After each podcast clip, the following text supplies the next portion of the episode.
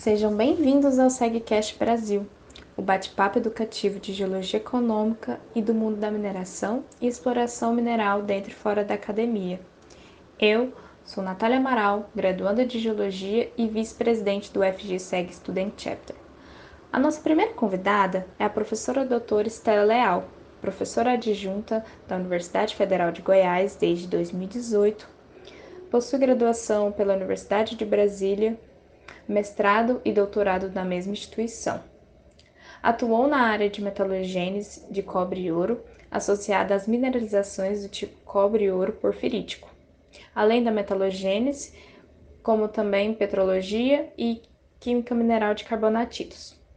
Possui 10 anos de experiência na indústria mineral, em pesquisa e desenvolvimento de projetos de exploração mineral de diferentes commodities no Brasil além de especialização em prospecção geoquímica, geoquímica analítica e QAQC. Atua nos seguintes temas: em prospecção mineral, geologia econômica, geoestatística e geoeducação.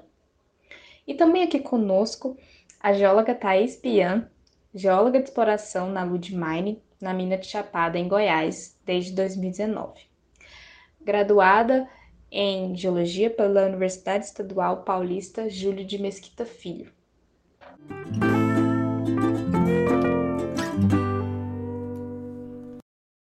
O intuito desse programa é promover a divulgação do evento e falar um pouco de geologia econômica.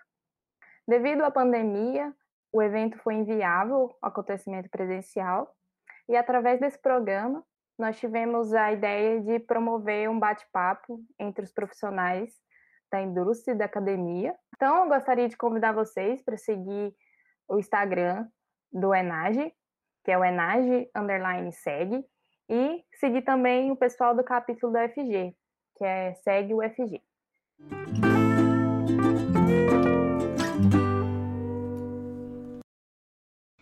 Neste episódio, falaremos sobre o depósito tipo pórfiro em arco magmático pré-cambriano, em escala regional e brownfield. Primeiramente, vamos estar com a Estela falando sobre o que é um depósito mineral do tipo pórfiro. Boa noite, boa tarde, bom dia, né? Para quem estiver ouvindo. Agradeço, Natália, o convite, né? Vai ser bacana, a gente fez a dobradinha aqui com a, com a Thaís. Thaís é super especialista lá na mina de Chapada, né, Thaís? É. então, é, a primeira pergunta, né, Natália, que você quer fazer para a gente é sobre o conceito, né, do que é um depósito mineral do tipo pórfiro, é isso? Então, vamos lá. Então, o que é um depósito mineral do tipo pórfiro? Um depósito do tipo pórfiro são depósitos porfiríticos, né, enriquecidos em cobre, ouro, e também pode ter um enriquecimento em molibdênio, e são depósitos basicamente de origem é, magmática e hidrotermal. Tá? Esses depósitos são os que têm as maiores concentrações de cobre do planeta. Normalmente são depósitos gigantes, né? De cobre, ouro e molibdênio. Então, é, um depósito mineral tipo pórfiro, é, normalmente são esses depósitos gigantes. Normalmente eles têm, não têm um teor tão alto, tá? De cobre, ouro, normalmente são teor médio a baixo. São depósitos ricos em sulfetos, né? E, e ocorrem principalmente em rochas de idade mais recente, do Fanerozoico, principalmente do Mesozoico, do Cenozoico, né? E também tem, tem, tem alguns depósitos é, conhecidos e grandes do Paleozoico, mas a maioria da, das ocorrências são mais do Mesozoico do Cenozoico. E por que isso acontece? Justamente devido à sua origem, né? Então, como a geodinâmica que envolve a formação desses depósitos é, exige que eles sejam formados em ambientes de arco de ilha ou arcos continentais. Então, esses ambientes são zonas planetárias, né, tectonicamente ativas, e que são caracterizadas por eventos de subducção, por orogenias, né, um evento de contração. Para você ter esse tipo de depósito preservado, né, você vai ter você vai ter ocorrência desses depósitos em ambientes mais recentes.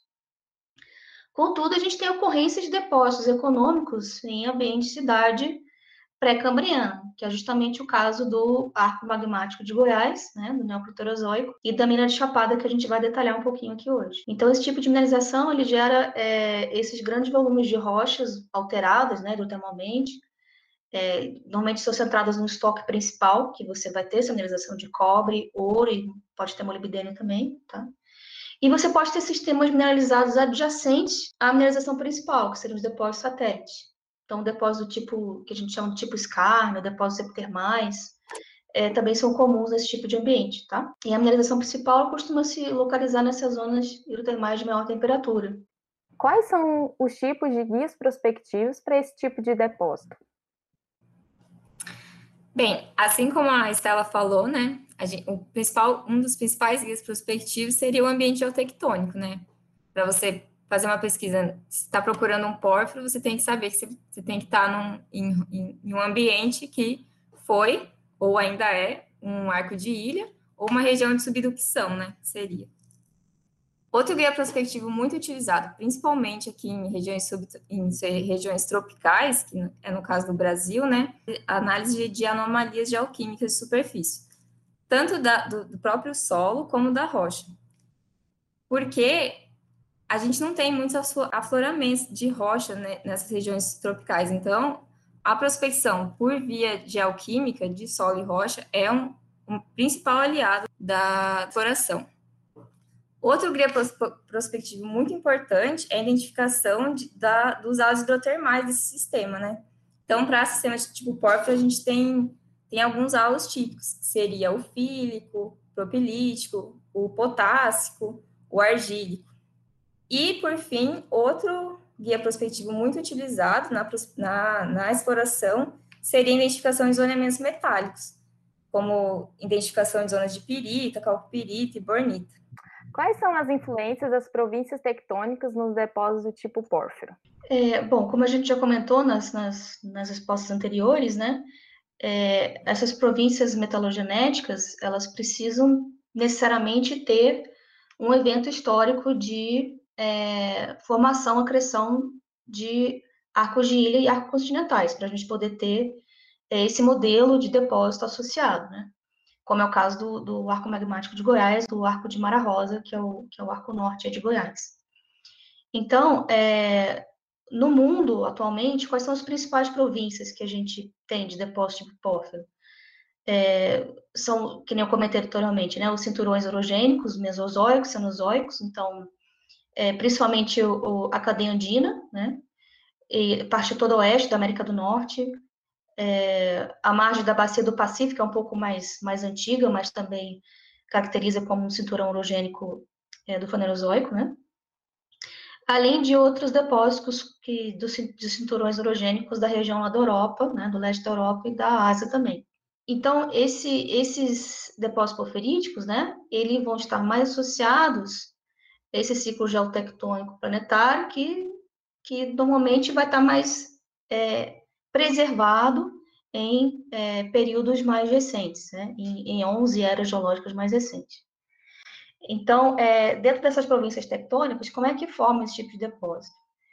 Então, para você ter é, a alteração do termal necessária, né, essa quantidade de magmatismo, de fluido termal, para você poder ter esses depósitos gigantes de cobre, você precisa, é, é essas, essas regiões de contração, de subducção, elas são as únicas regiões que permitem esse nível né, de, de extensão magmática e alteração do termal associada, do termal associada para você ter é, essa concentração tão grande de cobre, né, e, e muitas vezes de ouro, né, e molibdênio também.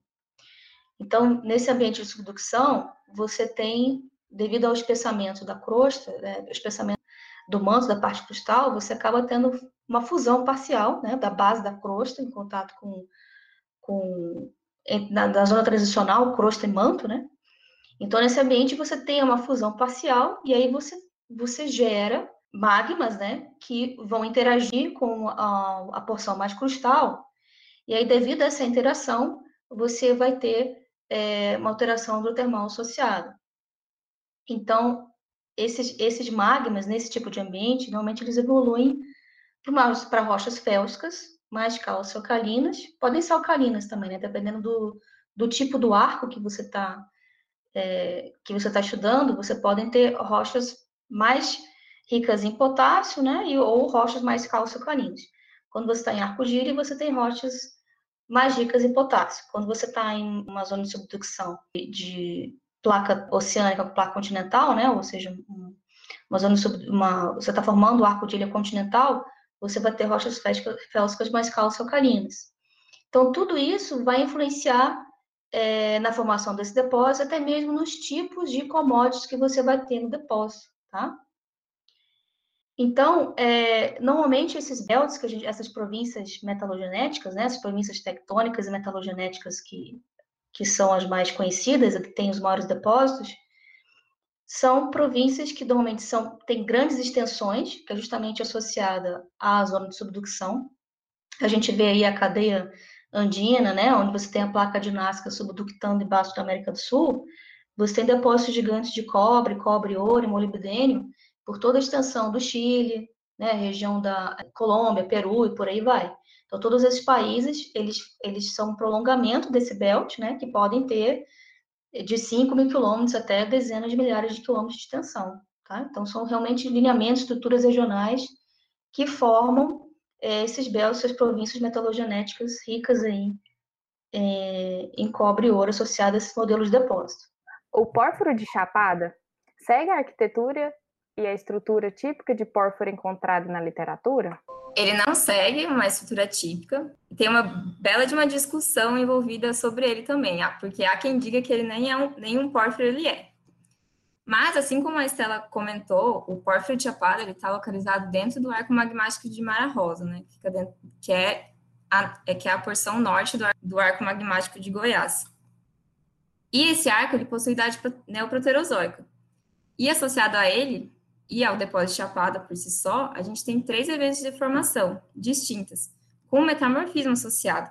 Dessa forma, além da estrutura em pipes tox não estar preservada em Chapada, os halos hidrotermais, em parte, também não estão, devido a todos esses eventos deformacionais e ao metamorfismo, que chegou a atingir a fase anfibolito e, com posterior retrometamorfismo para a fase xisto verde.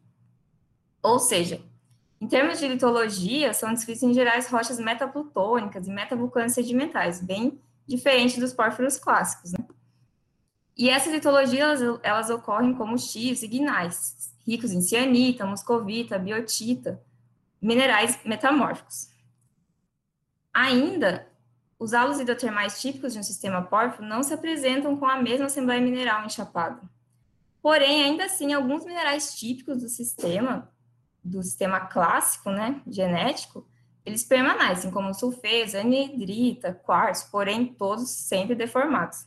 Um exemplo aqui da como ocorre a, a alteração hidrotermal enchapada é que, por exemplo, a alteração argílica avançada em um sistema genético apresenta assembleia mineral com argilo minerais, vagsílica, com, com alguns argilos minerais como caulinita, alunita, pirofilita. Já enchapada, a alteração argílica é marcada por cianita, quartzo, muscovita, às vezes taurolita, turmalina, que são os correspondentes metamórficos desse áudio de alteração.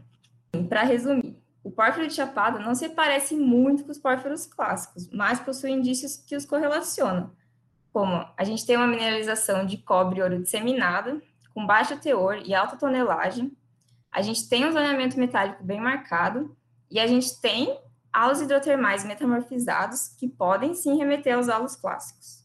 Os pórfiros ocorrem em encaixantes específicas? Se sim, quais?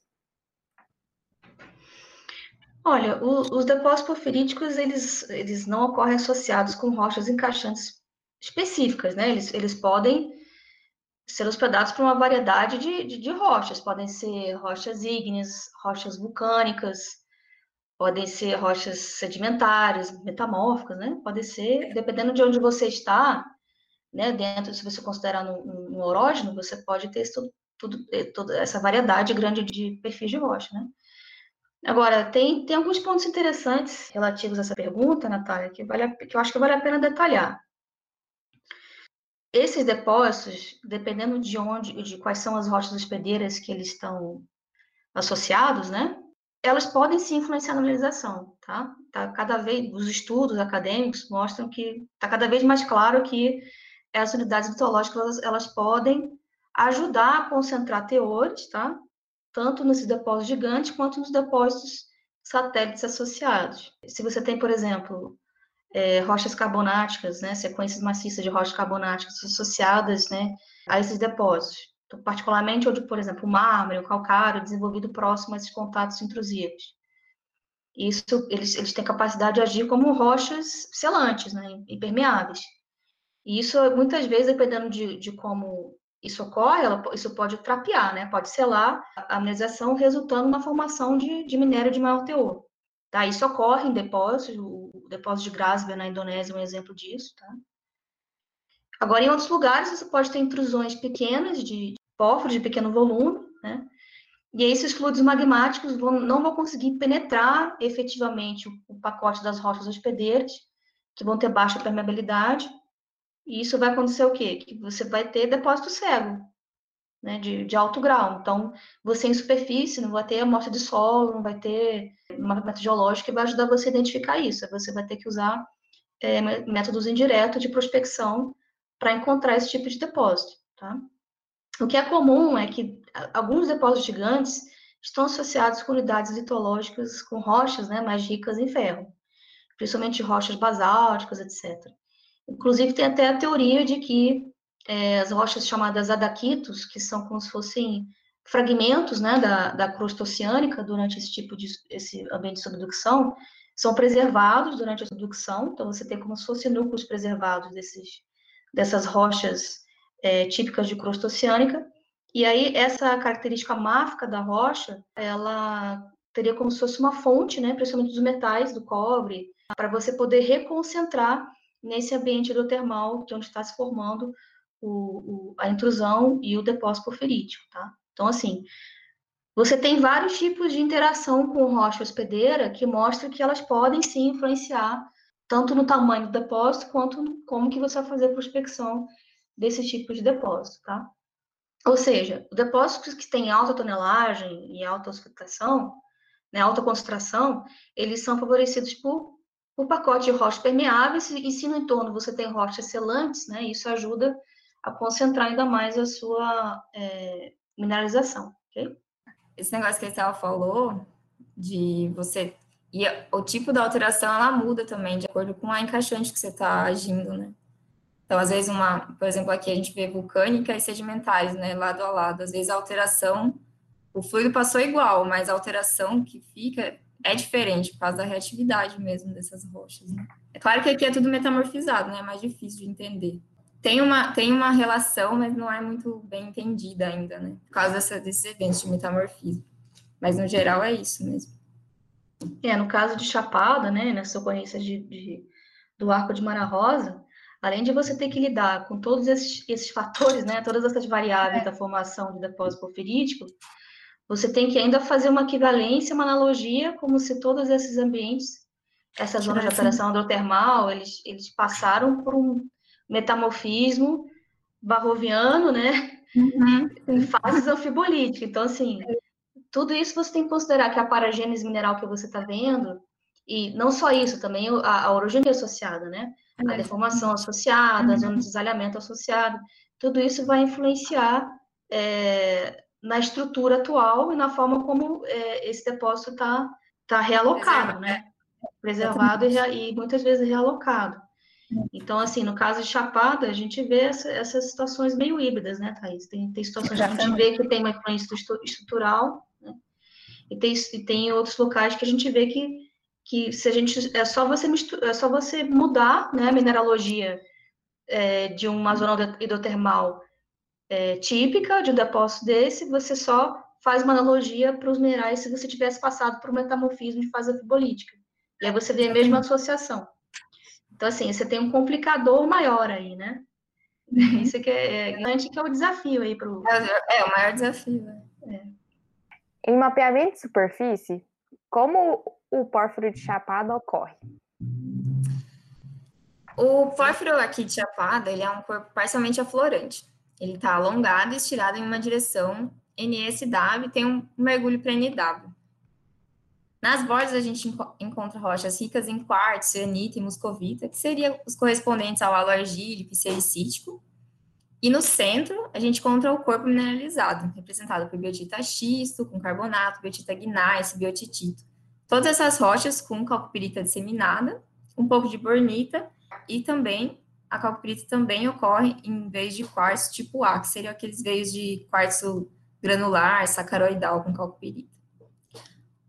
Mas o que é bem importante salientar é que devido a esses a esses dobramentos recumbentes da região, devido às três fases de deformação, o domínio mineralizado biotítico não apresenta grande variação em profundidade, sim em extensão horizontal. Por exemplo, o halo propilítico circunda o topo e a base do halo biotítico, e não somente as laterais, como nos pórfiros clássicos.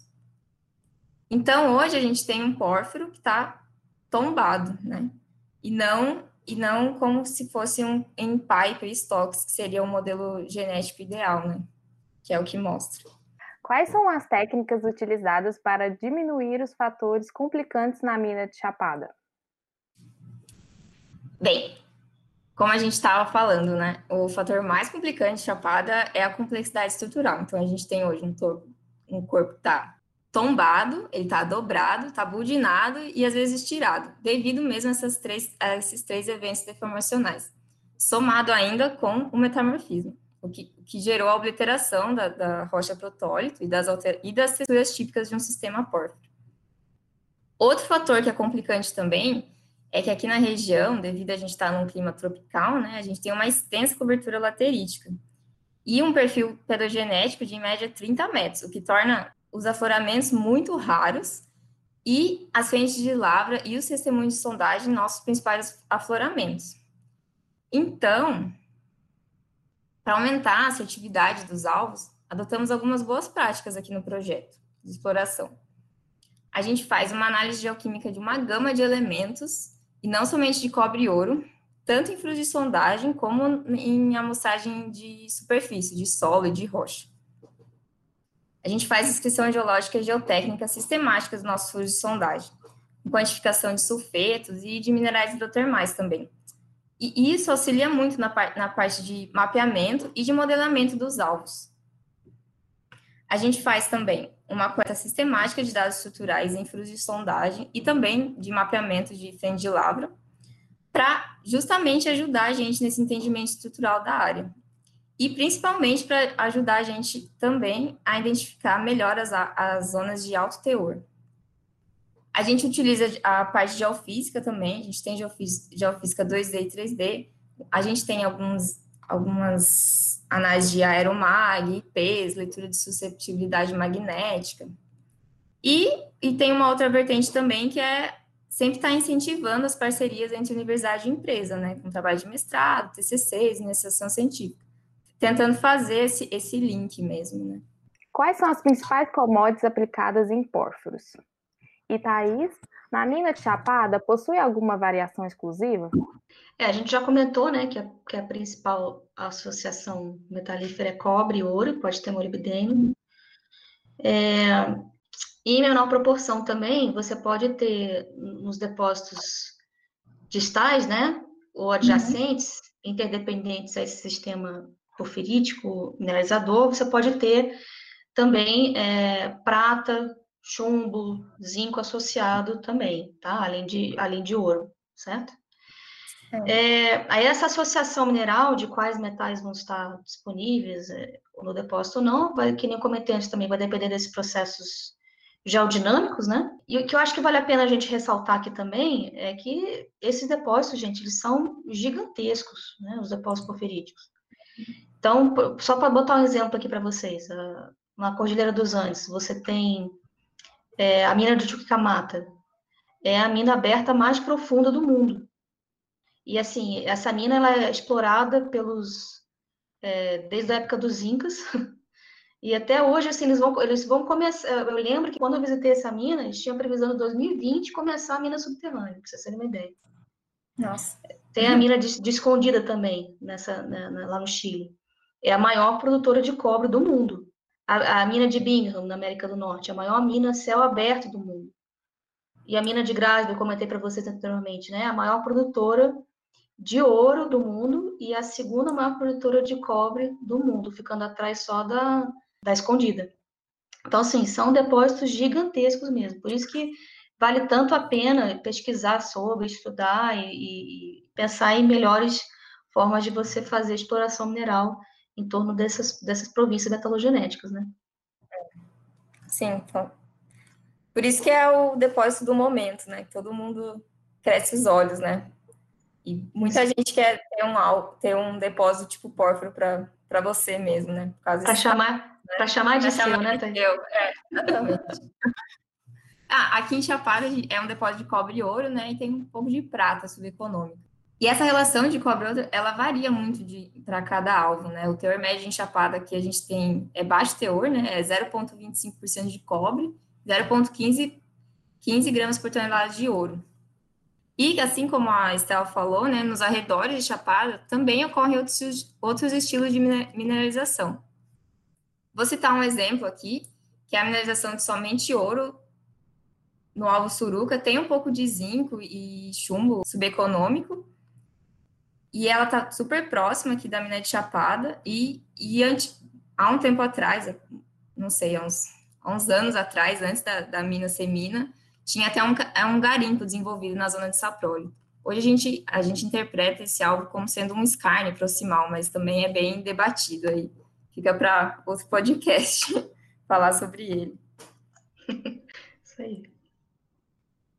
Legal. O que a Ludmine tem feito para aprimorar as técnicas de exploração de cobre relacionadas à indústria 4.0? Mas assim, é, posso falar hoje que aqui na exploração, na área de exploração, né, o processo de aprimoramento é contínuo, né? A, a gente já avançou muito em termos de melhoria, relacionado principalmente à coleta e armazenamento de dados e logística de sondagem. Vou citar alguns exemplos aqui. É, hoje a gente tem um, um, database robusto, sistematizado e padronizado. E a entrada de dados nesse desse database é totalmente digital a gente utiliza tablet, por exemplo, para a descrição de testemunho. E isso acabou otimizando e facilitando muito a sincronização dos dados online e até e auxiliando também a tomar de decisões em tempo real, além de garantir qualidade e confiabilidade do dado, né? Você não passa de uma mão para outra, né? Já no processo de sondagem, a gente busca muita melhoria, tanto na relação de segurança da praça, que a gente, hoje a gente tem a contratação de sonda hidráulica, tanto também no, como nos processos de amostragem e arquivamento do testemunho, né? Como eu comentei, o testemunho é nossa, nosso principal afloramento, né? Já que aqui na região a gente não tem muitos, além, além da mina por si só, né? Então, a gente implementou, nos últimos anos, melhorias de registro de fotográfico desses testemunhos, com criação de cabine fotográfica. A gente hoje tem no nosso galpão de testemunho é, bancadas de rolete, que facilita muito o transporte e a disposição de testemunho, né? Facilitando a visualização dele, descrição. Todas as nossas amostras, né, de, de testemunho também, elas são identificadas com código de barras, o que facilita muito a leitura, né?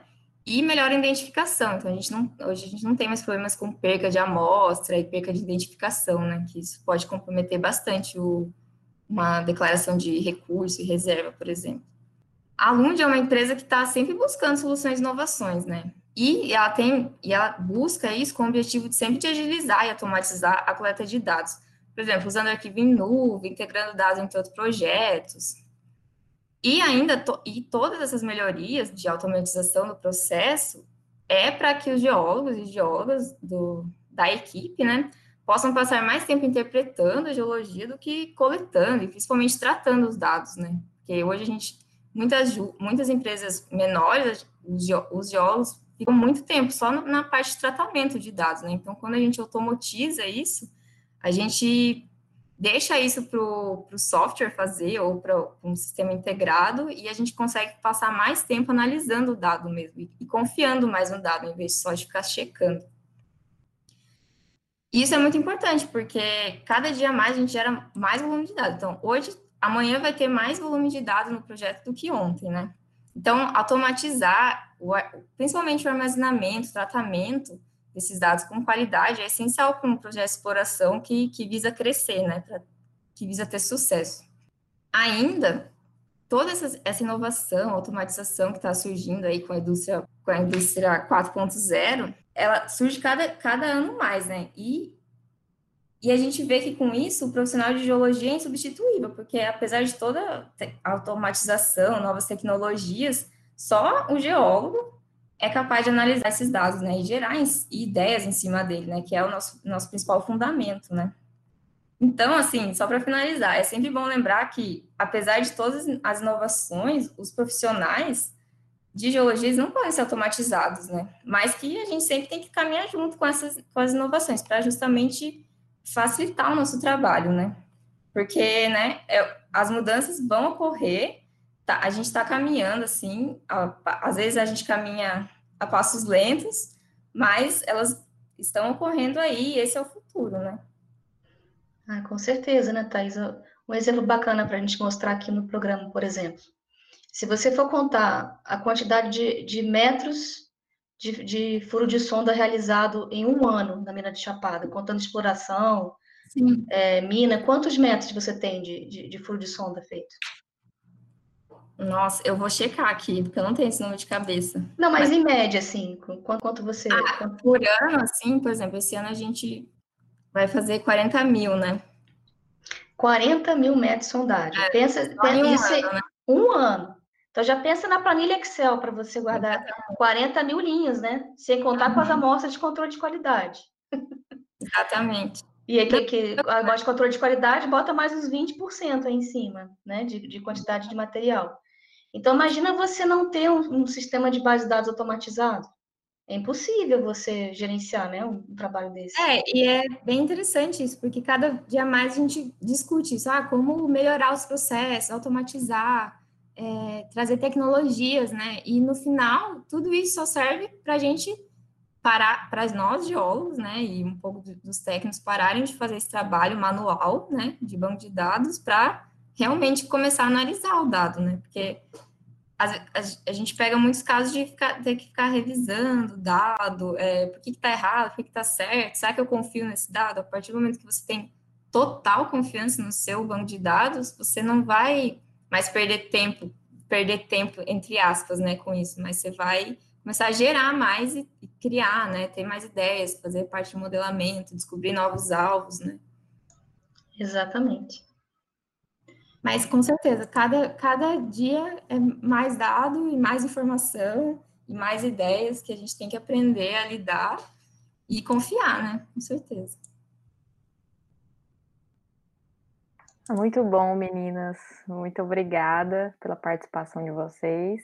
Obrigada, Estela e Thaís, pela col colaboração de vocês nessa divulgação sobre metalogênese através da, do Enage e da, do SEG UFG. Ah, a gente agradece, né, Thaís? É, foi muito bom. É, prazer estar aqui, né, com a Estela e com você, Natália. Sempre um prazer estar participando desses eventos, é, online que seja agora, né, no momento de pandemia. Mas que daqui uns dias a gente já vai estar podendo participar fisicamente também, né? Com certeza, assim esperamos. É. Ótimo. É, vocês têm mais alguma consideração para falar sobre o assunto? Olha, a gente só queria parabenizar, né, o, a iniciativa de vocês, da, da de, de, todos os, os, chapters, né, da SEG, eu acho que são, são vários é, chapters, né, Natália, que estão fazendo essa iniciativa.